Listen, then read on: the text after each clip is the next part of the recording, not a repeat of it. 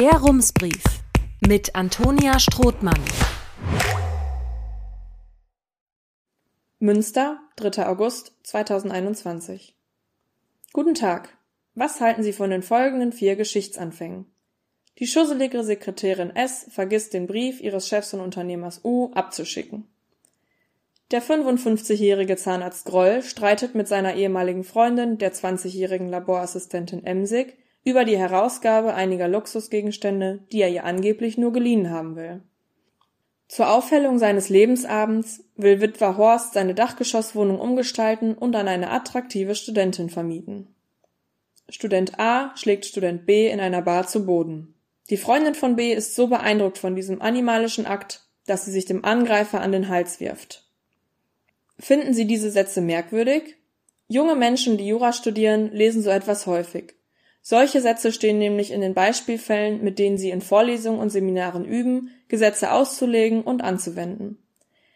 Den letzten Übungsfall in meiner Liste habe ich einer Kolumne der Frankfurter Allgemeine Zeitung entnommen. Die anderen beiden aus dem Blog und Instagram-Account üble Nachlese, wo noch mehr solcher Sachverhalte gesammelt wurden. Ich hätte mich aber auch einfach in eine Jura-Vorlesung an der Uni Münster setzen können. Denn das nehme ich schon mal vorweg. Auch hier üben Studierende mit solchen kuriosen Beispielfällen. Ist das ein Problem, außer dass die Texte ein wenig aus der Zeit gefallen wirken? Beeinflussen sie möglicherweise die Studierenden und damit auch ihre spätere Arbeit als Anwälte und Richterinnen? Wie geht die Uni Münster mit dem Thema um?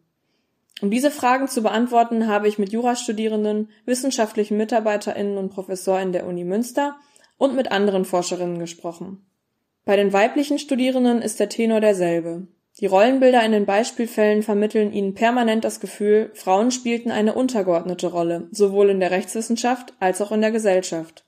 Männer hingegen tauchten häufig in gesellschaftlich angesehenen Rollen auf.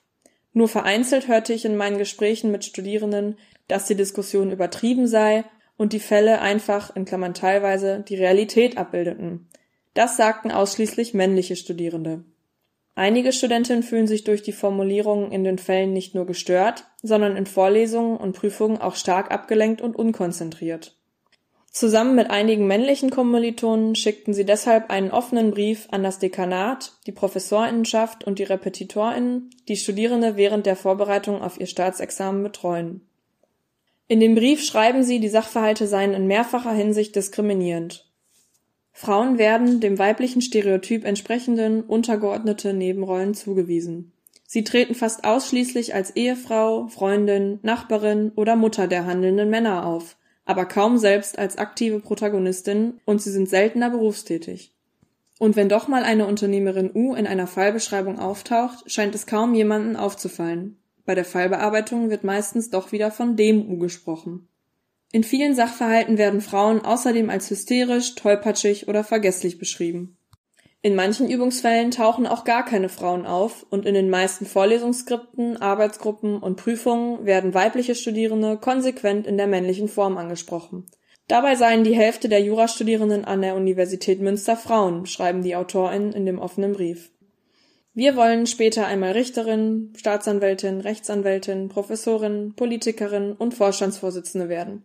Kurz gesagt, verantwortungsvolle und einflussreiche Berufe ausüben. Mit dieser Einschätzung sind die Jurastudierenden der Uni Münster nicht allein. Die Juristin und Expertin für Gleichstellungsrecht Dana Sophia Valentina hat vor ein paar Jahren in Hamburg die Studie Geschlechterrollenstereotype in juristischen Ausbildungsfällen veröffentlicht, in der sie zu denselben Ergebnissen kommt. Ebenso wie Wiebke Töpfer, rechtswissenschaftliche Mitarbeiterin und Doktorandin an der Uni Münster. Sie schreibt ihre Doktorarbeit über Geschlechterstereotype in der juristischen Ausbildung und die wissenschaftliche Karriere in der Rechtswissenschaft. Dafür hat sie die Lehrmaterialien, die in Münster verwendet werden, auf ihren Frauenanteil, die Darstellung von Frauen sowie geschlechtergerechte Sprache untersucht. Geschlechterrollenstereotype sind kognitive Strukturen, die sozial geteiltes Wissen über die charakteristischen Merkmale von Frauen und Männern enthalten, schreibt Valentina Oft geht es dabei um Erwartungen an Verhalten, Fähigkeiten, Einstellungen und Interessen von Männern und Frauen.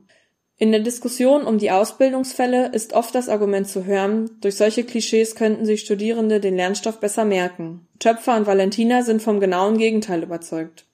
Die Studierenden können den Stoff schlechter lernen, behalten dafür aber vor allem die Klischees im Kopf. Und das kann sich laut Valentina unbewusst in der späteren juristischen Laufbahn bemerkbar machen.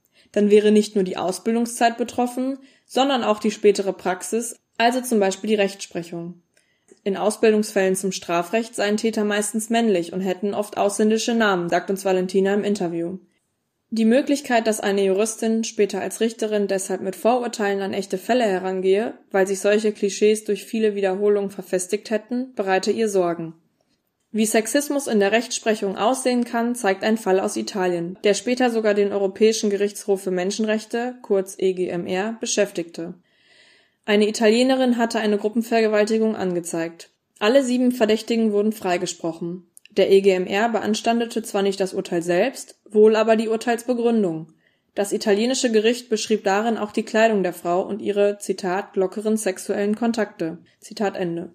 Zur Erklärung, es ging in dem Verfahren auch darum, die Glaubwürdigkeit der Frau zu klären, die die Vergewaltigung angezeigt hatte.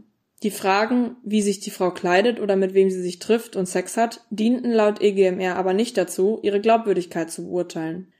Das italienische Gericht habe sich von sexistischen Stereotypen beeinflussen lassen, so der EGMR, und dabei die Rechte der Klägerin verletzt. Ein ähnliches Beispiel: In diesem Strafprozess wollte eine Richterin wissen, ob eine ermordete Frau Zitat ein Partygirl Zitat Ende gewesen sei. Es ging um die Frage, ob der Freund der Frau sie möglicherweise aus Eifersucht umgebracht hatte.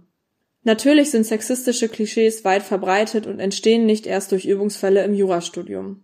Aber solche Sachverhalte können Klischees eben verfestigen.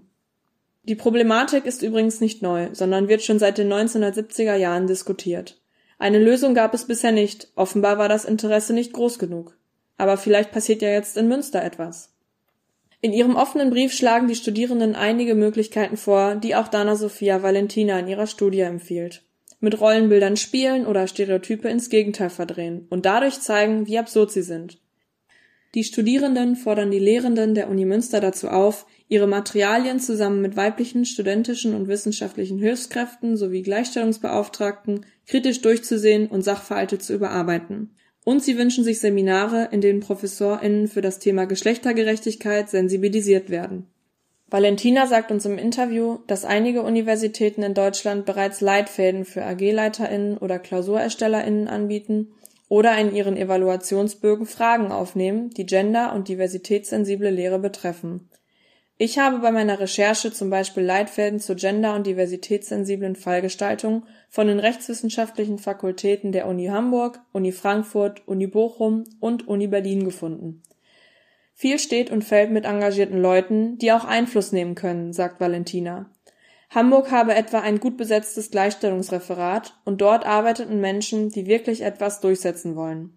Zitat Valentina Wenn es kein Herzensthema ist, will man sich nicht in Konflikte begeben. Ich kann jede verstehen, die zweimal darüber nachdenkt, ob sie das Thema anspricht. Zitat Ende. Trotzdem sei sie zuversichtlich, denn das aktuell noch sehr kleine Forschungsfeld habe wissenschaftlichen Nachwuchs in Aussicht. Wichtig sei außerdem, dass das Antidiskriminierungsrecht oder die feministische Rechtswissenschaft auch in den Lehrplan aufgenommen werden und keine randständigen Veranstaltungen bleiben. Es gibt also schon viele konstruktive Vorschläge. Werden die an der Juristischen Fakultät in Münster denn umgesetzt?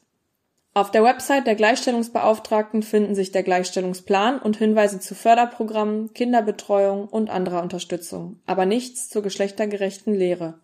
So etwas gibt es aber immerhin auf der Seite des Allgemeinen Gleichstellungsbüros der Uni, das Angebot und Programme für alle Fakultäten anbietet. Hier finde ich einen Leitfaden zur gendersensiblen Hochschullehre, in dem auch die Studie von Dana Sophia Valentina verlinkt ist. Die AG für Lehre und Didaktik hat den Leitfaden geschrieben und auch auf ihrer eigenen Seite verlinkt. Die Mitglieder der Arbeitsgemeinschaft schreiben dort, der Leitfaden richte sich an alle Lehrenden, die sich näher mit der Grundidee geschlechtersensibler Hochschullehre beschäftigen möchten. Möchten die ProfessorInnen der rechtswissenschaftlichen Fakultät das denn? Den offenen Brief der StudentInnen haben immerhin viele in ihren FreundInnen und KollegInnenkreisen geteilt, um auf das Problem aufmerksam zu machen. Zwei Juraprofessoren, Stefan Arnold und Marc Deiters, haben außerdem zu Diskussionsrunden eingeladen. Es kamen allerdings hauptsächlich Studierende, kaum ProfessorInnen. Für Stefan Arnold vom Lehrstuhl für Bürgerliches Recht, Rechtsphilosophie und internationales Privatrecht ist das Thema gendersensible Lehre nicht neu. Er sagt uns im Interview, dass er schon lange in seinen Fallkonstellationen mit Stereotypen spielt, indem er sie umdreht. Er habe dafür viel Zuspruch bekommen, vereinzelt aber auch negative Rückmeldungen von männlichen Studierenden bekommen, weil immer von einer Richterin die Rede sei und nie von einem Richter. Inzwischen nenne er deshalb wieder häufiger auch männliche Richter. Mark Deiters vom Institut für Kriminalwissenschaften erzählt uns, dass er sich anfangs über den offenen Brief und den Vorwurf der sexistischen Diskriminierung gewundert hat. Für ihn sei das nie ein Thema gewesen. Erst die Studierenden hätten ihn auf das Problem aufmerksam gemacht. Auch beim Dekan der Rechtswissenschaftlichen Fakultät, Matthias Kasper, haben die VerfasserInnen des Briefes offenbar etwas erreicht. Kasper sagt uns, er habe sich intensiv mit dem Thema beschäftigt und sich mit der Gleichstellungskommission beraten. Nun soll ein Maßnahmenkatalog erarbeitet werden. Es scheint also, als gäbe es Perspektiven für die StudentInnen. Aber wahrscheinlich brauchen sie noch etwas Geduld. Herzliche Grüße, Antonia Strothmann. Rums, neuer Journalismus für Münster. Jetzt abonnieren. rums.ms